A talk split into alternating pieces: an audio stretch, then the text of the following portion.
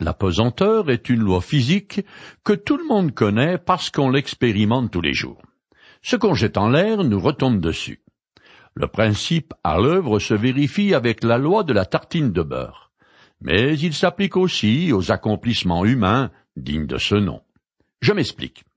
Si vous voyez une personne qui essaye ou qui est en train de réaliser un projet valable et vertueux, c'est réglé comme du papier à musique. Quelqu'un va se pointer dans le but d'essayer de lui casser la cabane et la première salve consistera certainement en une critique ou une moquerie. Eh bien, c'est exactement ce qui est arrivé à Néhémie lorsqu'il a commencé à reconstruire les murailles de Jérusalem. Je continue à lire dans le chapitre 2 du livre de Néhémie. Lorsque Sambala, le Horonite, Tobia, son adjoint ammonite, et Geshem, l'arabe, l'apprirent, ils se moquèrent de nous, et vinrent nous dire d'un ton méprisant. Qu'êtes-vous en train de faire? Vous voulez vous révolter contre l'empereur? Néhémie chapitre 2 verset 19. Dès que les ennemis de Néhémie et de son projet de reconstruction apprennent que les Juifs ont commencé les travaux, ils se rendent illico presto sur les lieux dans le but de décourager les bâtisseurs. Bien sûr, les deux vauriens, Sambala et Dopia, dont nous avons déjà fait connaissance, refont surface. Mais maintenant, ces deux loupards sont accompagnés de Geshem, un troisième larron. On a retrouvé ces traces dans le nord-ouest de l'Arabie et en Égypte dans les inscriptions qui mentionnent son nom. Il est le chef d'une confédération arabe de nomades qui s'étend du nord-est de l'Égypte à la Palestine, un territoire sous le contrôle nominal de la Perse. La possibilité de la création d'une province juive indépendante contrarie beaucoup ces trois hommes parce qu'elle mettra en péril le commerce d'épices qui est alors aussi lucratif que le trafic de cocaïne aujourd'hui. Voilà pourquoi Geshem s'est allié aux deux autres sinistres personnages. Je finis le chapitre 2. Mais je leur répondis, le Dieu du ciel fera réussir notre entreprise. Nous, ses serviteurs, nous nous mettrons à l'œuvre et nous reconstruirons la ville. Quant à vous, vous n'avez aucune propriété, ni aucun droit dans Jérusalem, et personne ne se souviendra de vous avec considération. Néhémie chapitre 2 verset 20. Ce n'est pas parce que Néhémie accomplit la volonté de Dieu que son projet va passer en douceur et sans difficulté mais il ne se laisse pas intimider et répond du tac au tac à l'animosité de ces trois méchants hommes. Ce haut dignitaire de l'Empire apparaît comme un homme solide, sûr de lui et déterminé. Mais ce n'est pas par rancœur ou par arrogance qu'il parle avec une telle assurance. Il a simplement une confiance absolue en l'Éternel qui le fera réussir. Il révèle aussi à ses trois ennemis qu'il n'était pas de souche israélite, qu'il sait bien qu'ils sont jaloux des prérogatives des Juifs. Le chapitre suivant nous mène à l'actuelle remise en état des murailles et des portes d'accès à la ville de Jérusalem.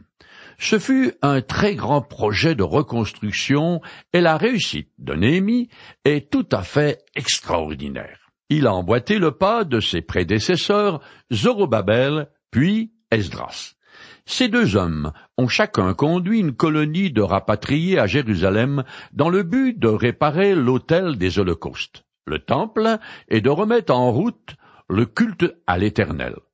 Dieu choisit des hommes très différents en fonction de l'œuvre qu'il veut réaliser. Cependant, ils ont pour dénominateur commun la consécration à l'Éternel. Non seulement la tâche entreprise par Néhémie est énorme, mais tout en construisant, les ouvriers doivent sans cesse veiller sur leur arrière pour ne pas recevoir de coups dans le dos. Néhémie a bien sûr dirigé les bâtisseurs et partagé les tâches. Pour aller plus vite, ils ne travaillent pas tous ensemble au même endroit, mais sont répartis tout au long de la muraille, construisant différentes sections à la fois. Cette organisation linéaire est rendue par des expressions comme à côté de, à leur suite, plus loin, au-delà, qui sont répétées vingt-huit fois dans ce chapitre. Les ouvriers sont assignés à la réfection de la portion de mur qui est la plus proche de leur domicile, ce qui est une excellente idée. En effet, de cette manière, comme ils embellissent leur voisinage immédiat, ils mettent davantage d'ardeur et de cœur à l'ouvrage que s'ils avaient réparé une portion de mur dans un quartier qui n'est pas le leur. De plus, tous les bras disponibles peuvent se rendre rapidement sur le chantier sans perdre de temps.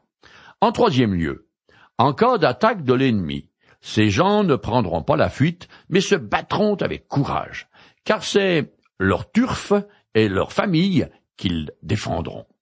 Quant aux Juifs qui viennent d'un village de la Judée, ils sont assignés aux sections de la muraille où il y a peu ou pas de maisons d'habitation. Je commence à lire le chapitre 3. Eliachim, le grand prêtre, se mit au travail avec ses collègues, les prêtres, et ils se chargèrent de la reconstruction de la porte des brebis. Ils la consacrèrent et en posèrent les battants, puis ils continuèrent à réparer la muraille qu'ils consacrèrent jusqu'à la tour de Méa, puis jusqu'à la tour de Ananéel. Néhémie chapitre 3 verset 1 Néhémie va décrire les travaux en commençant par la porte dite des brebis, et continuer en allant de porte en porte dans le sens inverse des aiguilles d'une montre. Toutes les classes sociales prennent part à l'action, y compris les prêtres, les orfèvres et les parfumeurs. Verset 8. Les chefs et les femmes, verset 12. Les lévites, verset 17. Et les marchands, verset 32. Le grand prêtre, Eliachim, est le petit-fils de Josué, qui est revenu de Babylone avec la première caravane sous la conduite de Zorobabel. Ce chef religieux est très important dans la vie religieuse du peuple. Loin d'avoir peur de se salir, il donne l'exemple accompagné de ses plus proches parents. Cette famille sacerdotale se consacre à la réflexion de la porte des brebis qui s'appelle aujourd'hui Saint-Étienne et qui était située vers l'angle nord-est de la muraille. Les deux tours de Méa et Ananéel semblent avoir échappé à la destruction des Babyloniens et n'ont pas nécessité de réfection massive. La porte des brebis existait au temps du Christ et portait le même nom. C'est par là qu'entraient les Bédouins qui amenaient au marché de Jérusalem des troupeaux de moutons. C'est aussi par cette porte que passaient les animaux qui allaient au temple pour être sacrifiés. Selon l'Évangile, Jésus est passé par la porte des brebis pour aller à la piscine de Bethesda. C'était sans aucun doute par là qu'il entrait dans Jérusalem, ce qui est somme toute relativement logique puisqu'il est par excellence l'agneau de Dieu qui enlève le péché du monde. Dans l'Évangile, Jésus s'identifie à la porte des brebis. Je lis ce passage. Vraiment, je vous l'assure, je suis la porte par où passent les brebis. C'est moi qui suis la porte. Celui qui entre par moi sera sauvé. Moi, je suis venu afin que les hommes aient la vie, une vie abondante. Je suis le bon berger, le bon berger donne sa vie pour ses brebis. Jean, chapitre 10, les versets 7 à 11. Dieu désire que vous et moi, et tous les êtres humains passent par cette porte. Il veut que j'accepte son Fils comme mon Sauveur. Et tant que je ne fais pas cette démarche, il ne me demande rien d'autre. Il ne veut ni de mes soi-disant bonnes œuvres, ni de mon fric, il ne veut strictement rien de moi. Par contre, lui a quelque chose à nous offrir, son Fils mort pour nous en tant qu'agneau de Dieu. C'est le message de la porte des brebis. La vie chrétienne commence à cet endroit et pas ailleurs. Je continue le texte. À côté d'eux travaillaient les habitants de Jéricho. À leur suite, c'était Zakour, fils d'Imri, qui bâtissait. Néhémie chapitre 3 verset 2. Zakour n'apparaît nulle part ailleurs. C'est un illustre inconnu pour nous, mais pour Dieu, qui a pris note qu'il est dévoué à son Dieu. Juste à côté de ceux qui œuvrent à la porte des brebis, qui se trouve vers l'angle nord-est de la muraille, travaillent des hommes venus de Jéricho, une ville qui est dans la vallée du Jourdain. Or, ce lieu avait été maudit par Josué, le successeur de Moïse et le chef qui a dirigé la conquête du pays de Canaan. Je cite ces paroles. Josué prononça ce serment solennel. Maudit soit devant l'Éternel celui qui tentera de rebâtir cette cité, de reconstruire Jéricho. C'est au prix de son fils aîné qu'il posera ses fondations, et au prix de son fils cadet qu'il fixera ses portes. Josué, chapitre 6, verset 26. Or, à l'époque d'Akab, le roi qui règne alors sur le royaume d'Israël du Nord, un homme s'est moqué de la prédiction de Josué et a reconstruit cette ville, ce qu'il a payé très cher. En effet, la malédiction s'est abattue sur lui, car durant les travaux, ses deux fils sont morts. Je lis le passage. C'est sous son règne qu'un certain Hiel de Bethel rebâtit Jéricho. La pose des fondations coûta la vie de son fils aîné, Abiram. Et lorsqu'on en posa les portes, son cadet, Ségourde, mourut. Cela arriva conformément à la parole que l'Éternel avait prononcée par l'intermédiaire de Josué. Un roi chapitre 16, verset 34. Ce curieux accomplissement prophétique m'interpelle de deux manières.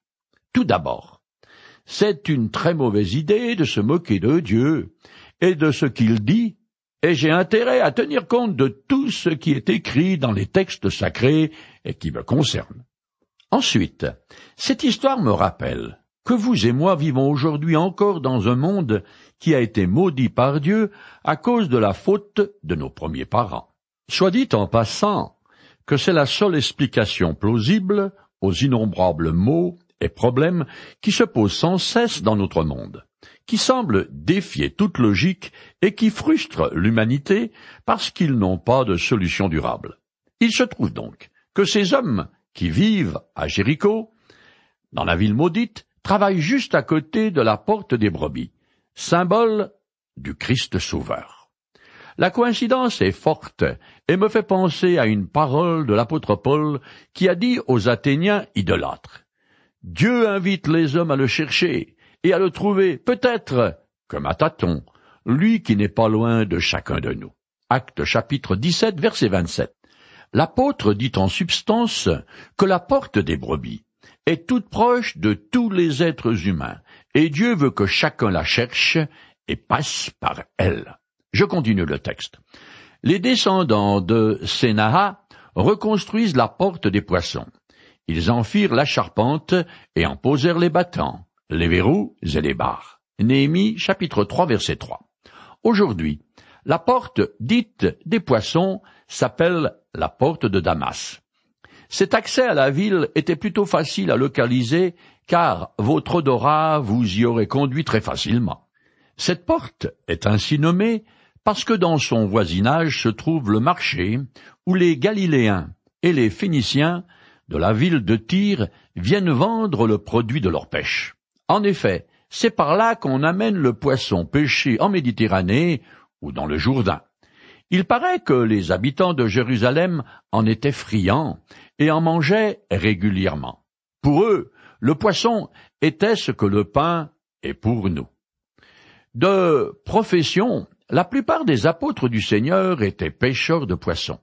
Quand Jésus les a appelés à son service, il a changé leur vocation en leur disant Je vous ferai pécheurs d'hommes. Matthieu chapitre 4, verset 19. Cette parole s'est pleinement réalisée à partir de la Pentecôte, quand les disciples du Seigneur ont été baptisés du Saint-Esprit et revêtus de la puissance d'en haut. À partir de ce moment-là, ils ont définitivement abandonné la pêche pour se consacrer exclusivement à l'annonce de la bonne nouvelle de Jésus-Christ à tous les hommes. Quand je dis définitivement, j'exagère un peu, parce qu'après la mort et la résurrection de leur maître, ces pauvres hommes sont tellement perdus sans lui à leur tête que cinq apôtres et deux autres disciples non nommés sont retournés à leur ancienne profession sur le lac de Tibériade. C'est d'ailleurs là que Jésus leur a fait faire une pêche miraculeuse. Jean chapitre 21, versets 1 à 12. Je continue le texte. À côté d'eux, Mérémoth, fils d'Uri, petit-fils d'Akots, travaillait. À sa suite, c'était Meshulam, fils de Bérékia, fils de Meshazabeel, et plus loin, Tsadok, fils de Baana, Néhémie chapitre 3 verset 4. Dans la suite du livre, on apprend que Meshulam fait partie de la haute aristocratie de Jérusalem. Mais malgré la dignité de son rang, tout comme le grand prêtre, il n'a pas rechigné à écorcher ses mains douces en soulevant des grosses pierres et en maniant la truelle. Tous ces gens, avec des noms difficiles à prononcer, sont pour nous d'illustres inconnus, mais pas pour Dieu, car tout comme Zakour, qui a déjà été nommé, ils avaient à cœur l'honneur de Dieu et ont contribué à la construction des murailles de Jérusalem, la ville que l'Éternel avait choisie pour y faire résider son nom. Ces hommes ont fait preuve de bonne volonté et de dévotion à l'égard de leur Dieu. Alors, au jour du grand jugement, ils seront récompensés. Je continue. Venaient ensuite les habitants de Tekoa. Mais leurs notables refusèrent de travailler sous les ordres des maîtres d'œuvre. Néhémie chapitre 3, verset 5. Il y a de l'eau dans le gras. Aujourd'hui, la ville de Tekoa s'appelle Tekoa. Le bas peuple de cette localité fait partie de ces familles quelconques sans grande importance. Alors on les appelle simplement d'après le lieu où elles se sont établies. Ce sont des gens ordinaires mais importants pour Dieu parce qu'ils ont répondu à son appel en se mettant au service de Néhémie pour rebâtir la muraille. À leur crédit, il faut ajouter qu'ils répareront encore une autre section du mur. Par contre, l'état d'esprit des notables de Tekoa est tout autre, car ils ne sont pas partants pour se lancer dans une tâche aussi titanesque. La raison ne nous est pas donnée. Mais il n'est pas rare que ceux qui occupent des fonctions élevées se croient supérieurs aux autres. Ou alors, le dessus du panier de cette petite ville a peut-être les mains trop douces, ou bien ils sont trop gringalets pour ce travail qui exige une force herculéenne afin de pouvoir mettre en place les énormes pierres qui constituent la muraille. Il se peut aussi que ces notables soient de mèche avec le sinistre Sambala, ou bien qu'ils craignent des représailles s'ils font cause commune avec Néhémie. Leur territoire se trouve en effet en bordure de la région contrôlée par Geshem, un autre ennemi des Juifs. Cela dit, il est vrai, à leur décharge, qu'ils ne viennent pas de la porte d'à côté, puisque la ville de Tekoa est à plus de quinze kilomètres de Jérusalem. Le texte ne précise pas si tous ceux qui viennent des villages et villes de la Judée font l'aller-retour tous les jours. Mais si c'est le cas, on peut comprendre qu'après un tel trajet sous le soleil et dans la poussière, tout le monde ne se sente pas d'attaque à soulever des tonnes. Malgré ces circonstances adverses, les notables de Tekoa n'ont pas d'excuses valables, et il est évident que leur problème de fond et que leur dévotion à Dieu laissent fortement à désirer. Leur statut de noble aurait non seulement dû les inciter à participer à l'ouvrage, mais on est en droit d'attendre d'eux qu'ils donnent l'exemple. Je continue. Yoyada, fils de Passéa, et Meshulam, fils de Bessédia, réparèrent la porte de la vieille ville. Ils en firent la charpente et posèrent les battants, les verrous et les barres. Néhémie chapitre 3 verset 6. Cette porte, située à l'angle nord-ouest de Jérusalem, a peut-être un autre nom pour désigner celle d'Éphraïm qui n'est pas mentionnée dans ce chapitre, mais qui apparaît plus loin dans le livre. C'était l'accès principal à l'ancienne ville de Jérusalem, mais les remparts de part et d'autre de cette porte furent détruits par les Israélites du Nord lors d'une guerre entre les deux royaumes. Mais qui s'intéresse à la vieille ville, sinon les tourismes en mal de divertissement? Le moderne n'est-il pas automatiquement mieux que l'ancien? Pas du tout.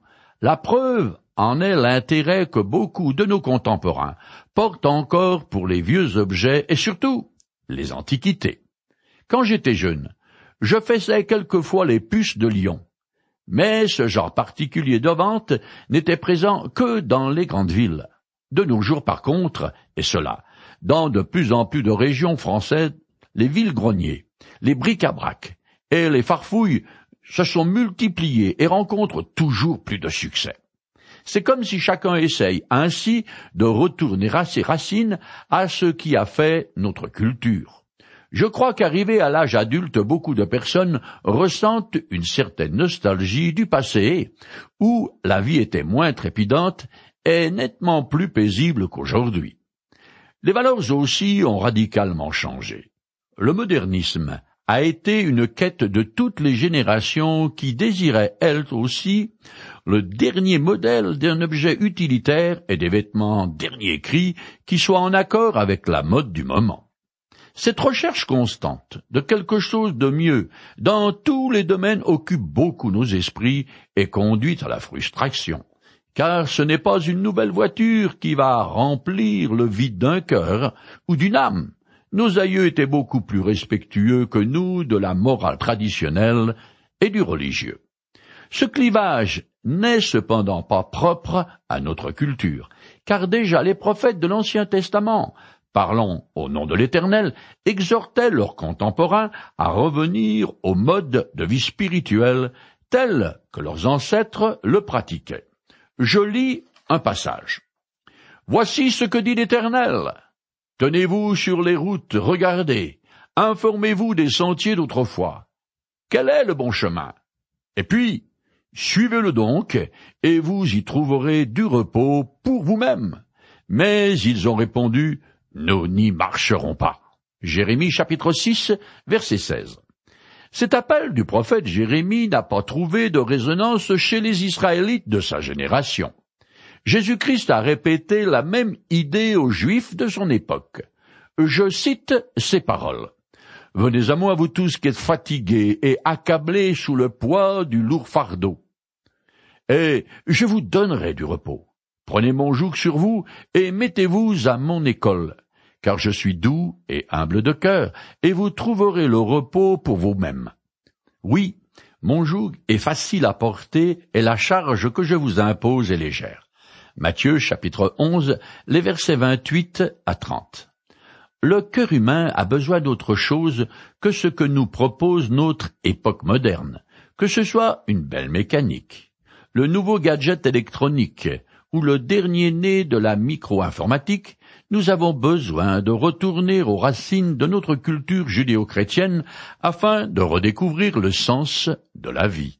Ne nous rebellons pas comme les contemporains du prophète Jérémie que j'ai cité, mais répondons de façon positive à l'appel du Christ tout comme l'ont fait les apôtres qui ont dit Nous venons à toi, Seigneur, car vers qui irions-nous? C'est toi qui as les paroles de la vie éternelle. Jean chapitre 6 verset 68.